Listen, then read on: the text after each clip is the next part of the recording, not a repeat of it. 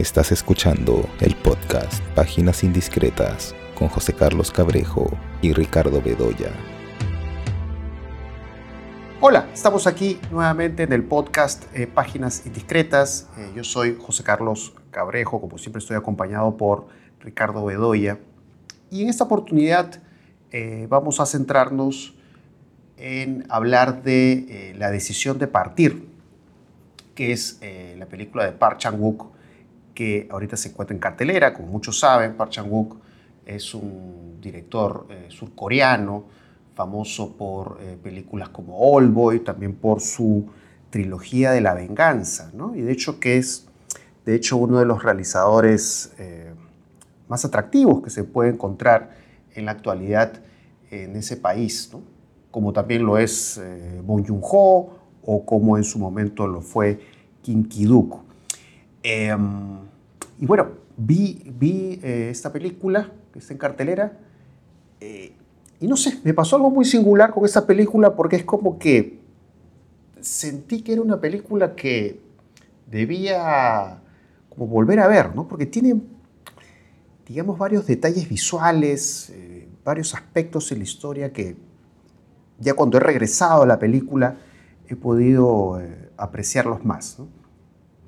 De buenas a primeras, eh, yo podría decir de esta película de Park Chan-wook que indudablemente tiene a, Alfred Hitchcock como referencia, que además es algo que lo hemos conversado en otras oportunidades, ¿no? sobre la influencia de Hitchcock.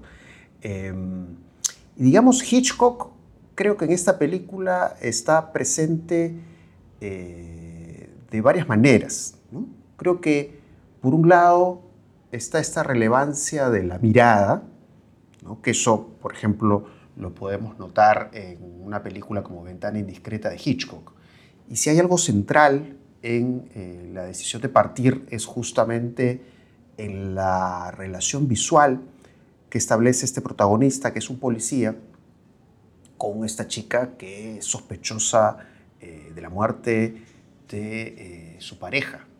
Entonces, algo que va remarcando la película es justamente eso, ¿no? el hecho de que él lo observa y además Em, digamos, el acercamiento, uno de los primeros acercamientos que se da entre estos dos personajes es de una sugerencia erótica que me pareció fabulosa, ¿no? que es cuando ella, digamos, eh, muestra parte de su cuerpo ¿no? para ver las marcas, digamos, de estos signos de violencia que tuvo esta relación, la forma en que ella ¿no? deja mostrar la pierna con la herida y él se acerca con la cámara de su celular para eh, registrar eso.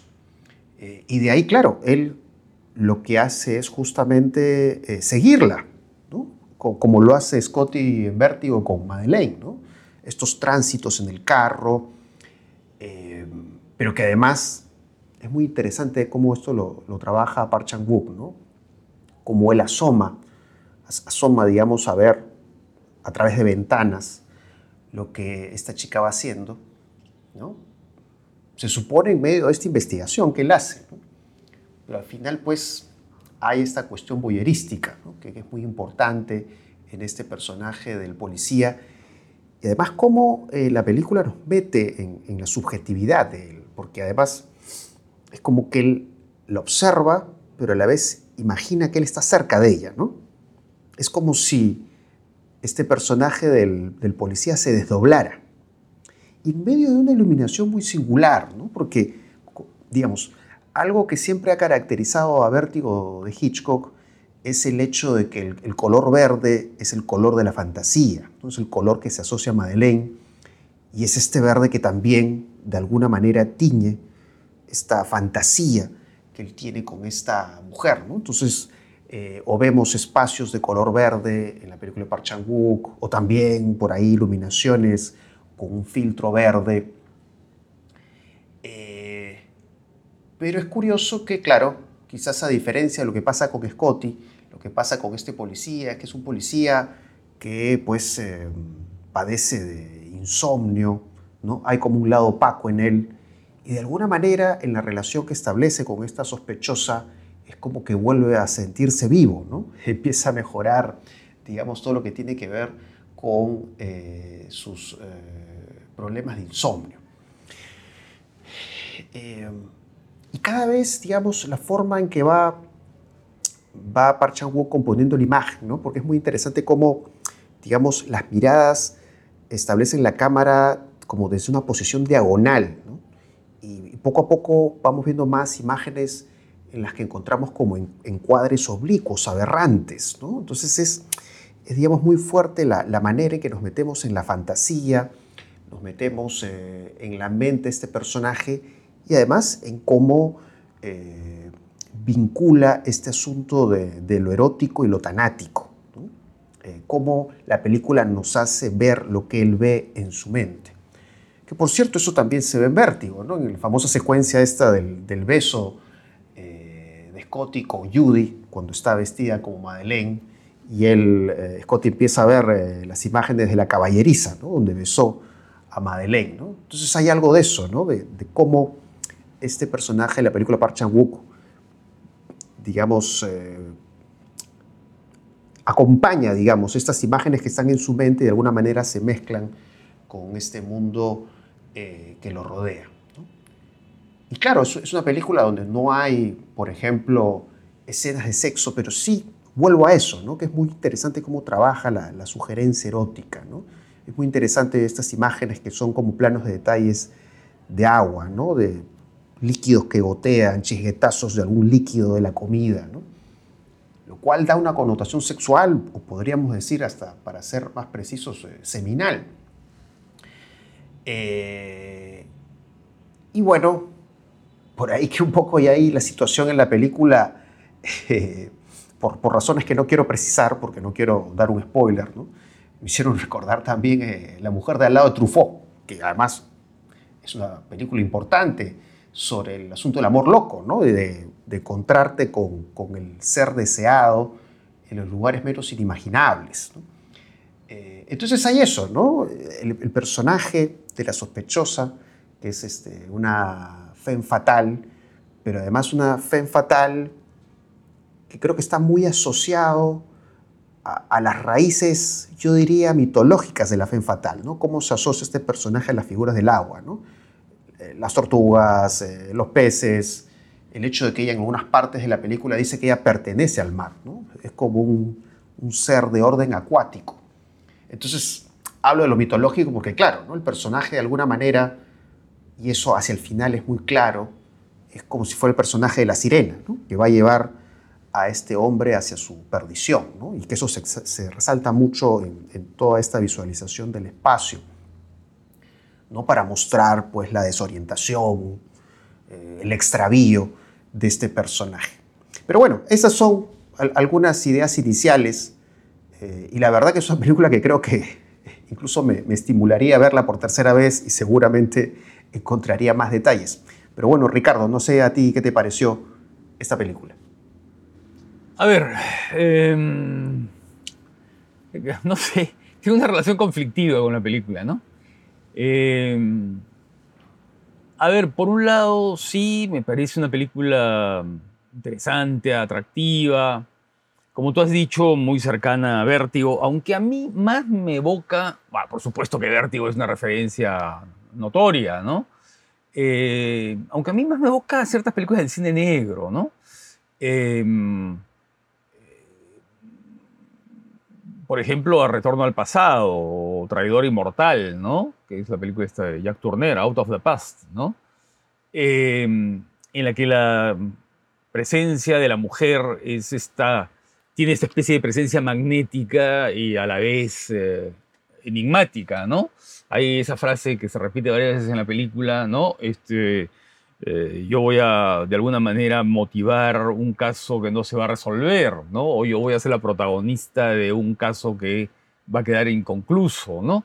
Eh, porque claro, hay una especie de incertidumbre esencial en el personaje, ¿no? Este personaje que además eh, tiene problemas de comunicación, ¿no? Porque claro, es China en Corea. ¿no? Y hay momentos en los cuales eh, la relación entre estos personajes, que es una relación pasional, que se va volviendo cada vez más pasional, sobre todo por parte del, policía, ¿no? Eh, está mediada, está mediada por dispositivos, está mediada por teléfonos, está mediada por, por el WhatsApp, ¿no es cierto? Por las conversaciones e incluso por el idioma, ¿no? Entonces, eh, ese, ese, ese, elemento misterioso que va teniendo la mujer es no solamente casi una cualidad del personaje, eh, que pertenece a una tradición, digamos, una tradición cinematográfica muy antigua, ¿no? Sino que también está aludiendo a esta incomunicación esencial que puede haber entre una mujer calculadora, ¿no? Y, muy cerebral, y este personaje que de pronto eh, tiene que, de alguna manera, quebrar sus disciplinas y sus protocolos eh, a causa de, lo que está viviendo, ¿no? De ese sentimiento que está viviendo, ¿no? Ahora, eh, lo que yo siento es que la película eh, es muy estructurada, ¿no? Eh, es una película muy pensada, muy planeada, ¿no? en todo sentido, ¿no? Desde su disposición espacial, ¿no? Este largo trayecto que va desde la cumbre de la montaña, ¿no? Hasta la orilla del mar, desde, digamos, eh, estas imágenes eh, hiperrealistas, digamos, de lugares y espacios de la ciudad, urbanos, ¿no?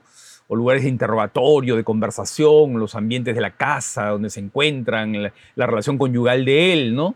Y de pronto estos, eh, estos peñascos rocosos que aparecen hacia el final de la película, esos peñascos costeños, costeros, ¿no? Eh, que parecen tomados de estudio, ¿no? Que parecen construcciones de cartón piedra. Y claro, y esa, esa, esa oposición que hay entre esta visión, entre comillas, realista y de pronto esta descomposición eh, ilusoria o qué sé yo, eh, ¿no? Da, da, la idea de un largo recorrido onírico, ¿no? es como una especie de mal sueño, es decir, él puede de alguna manera eh, ir superando su insomnio, pero en realidad esa superación de insomnio es, eh, es, suplantada, digamos, por una especie de pesadilla eh, en, la vigilia, ¿no? En la vigilia. Entonces, eso, eso me parece interesante, ¿no? La película va adquiriendo cada vez más una textura irreal, ¿no? Una textura irreal. Eh, y por supuesto, eh, eso está, ah, digamos, va aparejado con eh, la improbabilidad de todo lo que va pasando, porque la trama se va complicando cada vez más, ¿no es cierto? Y hay giros inesperados, ¿no es cierto? Y hay apariciones inesperadas, ¿no?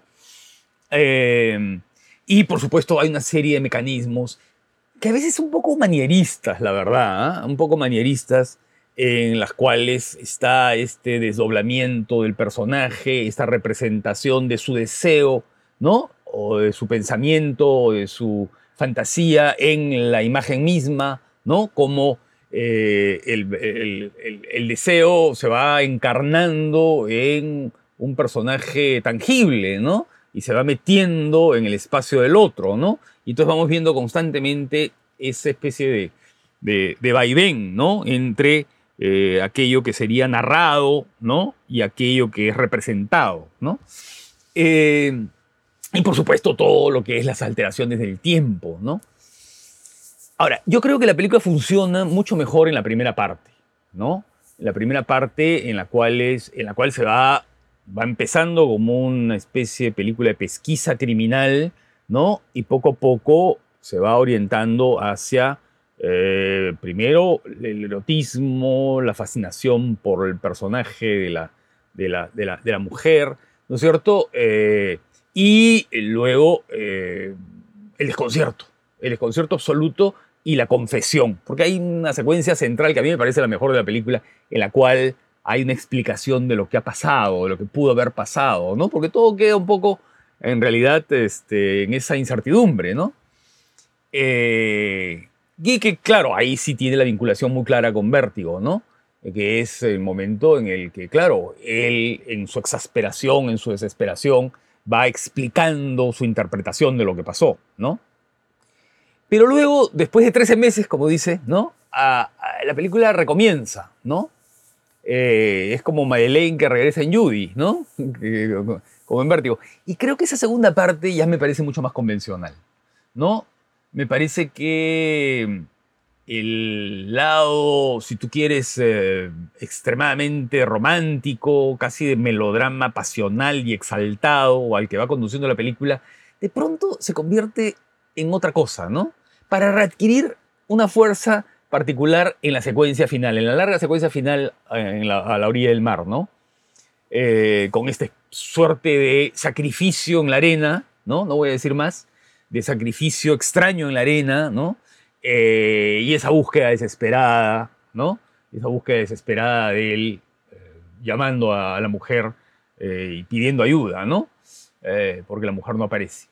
Entonces, a mí me parece una película desnivelada, la verdad. Me parece una película desnivelada con momentos interesantísimos, pero ¿sabes qué cosa? Creo que hay cierto manierismo que le afecta, ¿no? Hay una especie de, ¿sabes qué cosa? Necesidad de rizar el rizo, ¿no? Que la película llega un poco ya a, saturar, a mí al menos me satura en, su segunda parte, ¿no? Yo prefiero, por ejemplo, otra película de amor loco que hizo Park Chan-wook, que es este, Reto Diabólico, ¿no? o Set, como también creo que se le conoce, ¿no? Eh, que es esta película ah, que la historia de este sacerdote católico que se transforma en vampiro y que era una suerte de adaptación de Teres Racán, ¿no? La novela de Solá. Em, y en la que, claro, la idea del, vampirismo ah, aparecía como una especie de contaminación, ¿no? Eh, una contaminación, eh, digamos, orgánica, pero también como una pasión, ¿no? Una pasión que lo llevaba a este personaje, que era una especie de personaje sacrílego, ¿no? A profanar eh, y a llevar a la blasfemia, ¿no es cierto? Profanar la Eucaristía, en fin. y venía esta vinculación con esta mujer maltratada, ¿no? Y entonces la trama vampírica, como aquí, de alguna manera, ¿no? partiendo de un género como el género del terror vampírico, y aquí el género del, ¿no es cierto?, de la pesquisa criminal, ¿no?, de la investigación policial, ¿no es cierto?, da paso al amor exaltado, a lo romántico, incluso al gran guiñol, ¿no?, con una dimensión gótica, ¿no? Y por supuesto al melodrama y a la reflexión moral. Porque eso es una característica en Park ¿no? Eso también está en su trilogía de la venganza, esa especie de reflexión sobre eh, el deber, digamos, ¿no? Sobre el deber, sobre los límites de aquello que se puede hacer o no se puede hacer, ¿no? En este caso está muy claro en el personaje del policía, ¿no? Y su relación con los códigos y los protocolos de su actividad, ¿no? Eh, entonces, esta película, no sé por qué viéndola, eh, la comparada permanentemente con Reto Diabólico, y, y, claro, yo sentía mucho más apasionante Reto Diabólico, ¿no? Eh, pero, sin embargo, tienen varios puntos en común, ¿no? El punto en común de, ese onirismo permanente, ¿no? Eh, del crimen y la obsesión entremezcladas, ¿no? Eh, del laberinto, ¿no? De la idea de que el personaje se está metiendo en un laberinto, ¿no? Y que lo que tiene que recorrer en la trama es una serie de recovecos, ¿no? De recovecos urbanos, recovecos íntimos, recovecos pasionales, ¿no? Entonces, eh, eh, eh, eso es lo que me, me, hacía recordar un poco, ¿no? La, y me hacía compararla con, con aquella película. Em, y creo que también en, en, Reto Diabólico, también en la segunda parte de la película era mucho menos interesante que la primera, ¿no? Me parece que desde el momento en que aparece, a partir del encuentro de ellos en el mercado, no voy a decir más, ¿no? Eh, en ese mercado están haciendo compras y de pronto aparece esta mujer que eh, un año después aparece acompañada, ¿no? Ahí me parece que la película ya pierde la riqueza y la ambigüedad que tenía en su primera parte. Eh, sí, bueno, dices algo muy interesante, ¿no? Porque es, por un lado, esto que mencionabas, ¿no? Esta, este, esta atmósfera de, esta atmósfera onírica, de pesadilla, porque cuando la vi, también poco recordaba a algunos eh, detectives de Kiyoshi Kurosawa, ¿no? Estaba pensando en Cure o Los fantasmas nunca olvidan, ¿no?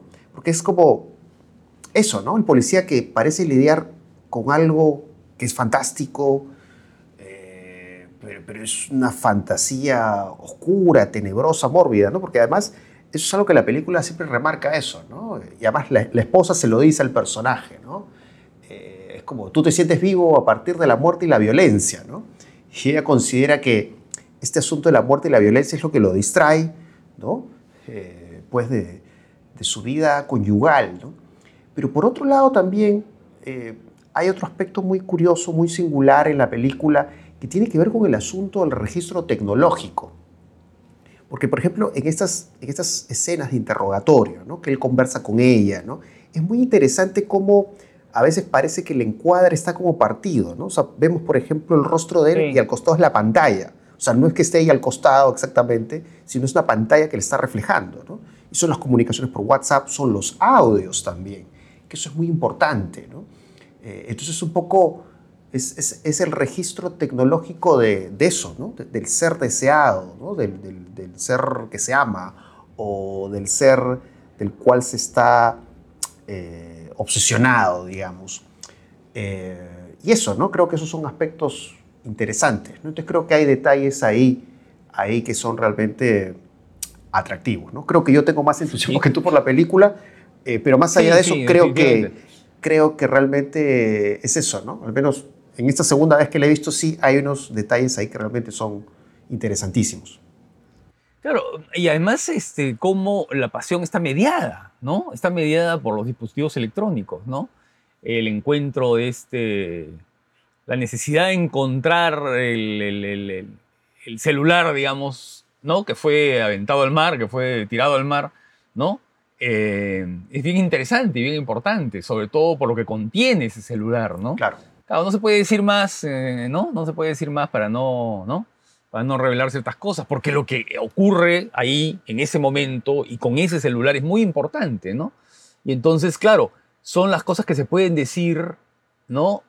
Eh, a través de la mediación tecnológica y que, luego que luego son retomadas, pero son retomadas para provocar eh, melancolía, nostalgia y sobre todo tragedia, ¿no? Porque eh, son, digamos, el, el, preludio, digamos, de una cosa terrible que va a ocurrir, ¿no? Eh, y sí, pues esa, comparación que tú haces con Akira, con con Kiyoshi Kurosawa, eh, claro, sí. Es, ¿Sabes qué cosa? Es encontrar el filón melancólico de determinado género, ¿no? Eh, la desazón íntima, digamos, que, están asociada, que está asociada a determinados géneros, ¿no? En el caso de Kiyoshi Kurosawa, es el mundo de los fantasmas, ¿no?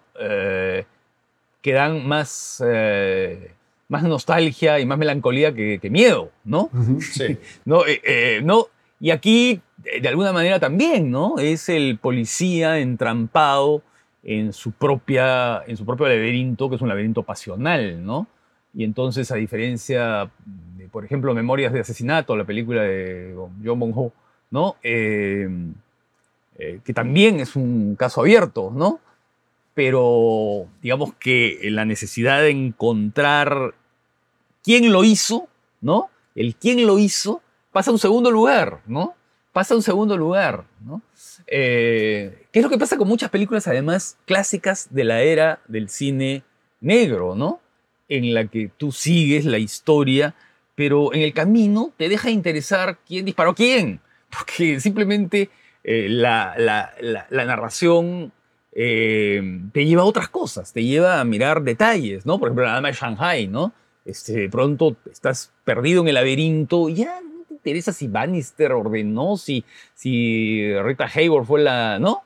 Y un momento que no te interesa. ¿Por qué? Porque estás eh, de alguna manera concentrado en esta narración que en el caso de eh, decisión de partir me parece que apuesta a lo manierista, que apuesta a esta especie de artificio permanente y de creación de formas, ¿no? Y de situaciones y de resoluciones formales eh, con las cuales eh, Park quiere de alguna manera impresionarnos, ¿no? Así es. Bueno, eh, creo que ya para otro episodio conversaremos sobre otros estrenos, sobre todo aprovechando que en realidad no hay muchos estrenos, ¿no? Creo que han estrenado Guardianes de la Galaxia y por ahí una película más, Guardianes de la Galaxia ha ocupado casi todas las salas, creo, o, varias. Eh, pero bueno, creo que sería bueno, muy importante hablar de algunos otros estrenos en el siguiente episodio, Huesera, por ejemplo, o incluso... Huesera, que es una película, es una película interesante, curiosa, original, ¿no? Y que además creo que se integra muy bien a lo que es una vertiente del, horror de ahora, ¿no? Que es el, cuerpo, la maternidad, ¿no? Eh, las tradiciones culturales, ¿no? Sí, sí. En ese aspecto me hizo recordar un poco a La, Llorona, ¿no? La película de, Jairo Bustamante. Claro, claro. Mm. Sí, sí, sí. Entonces creo que podríamos hablar el próximo episodio de Huesera, por ahí también Justicia para Alan, ¿no? Por ahí La Chucha Perdida de los Incas. Justicia para Alan.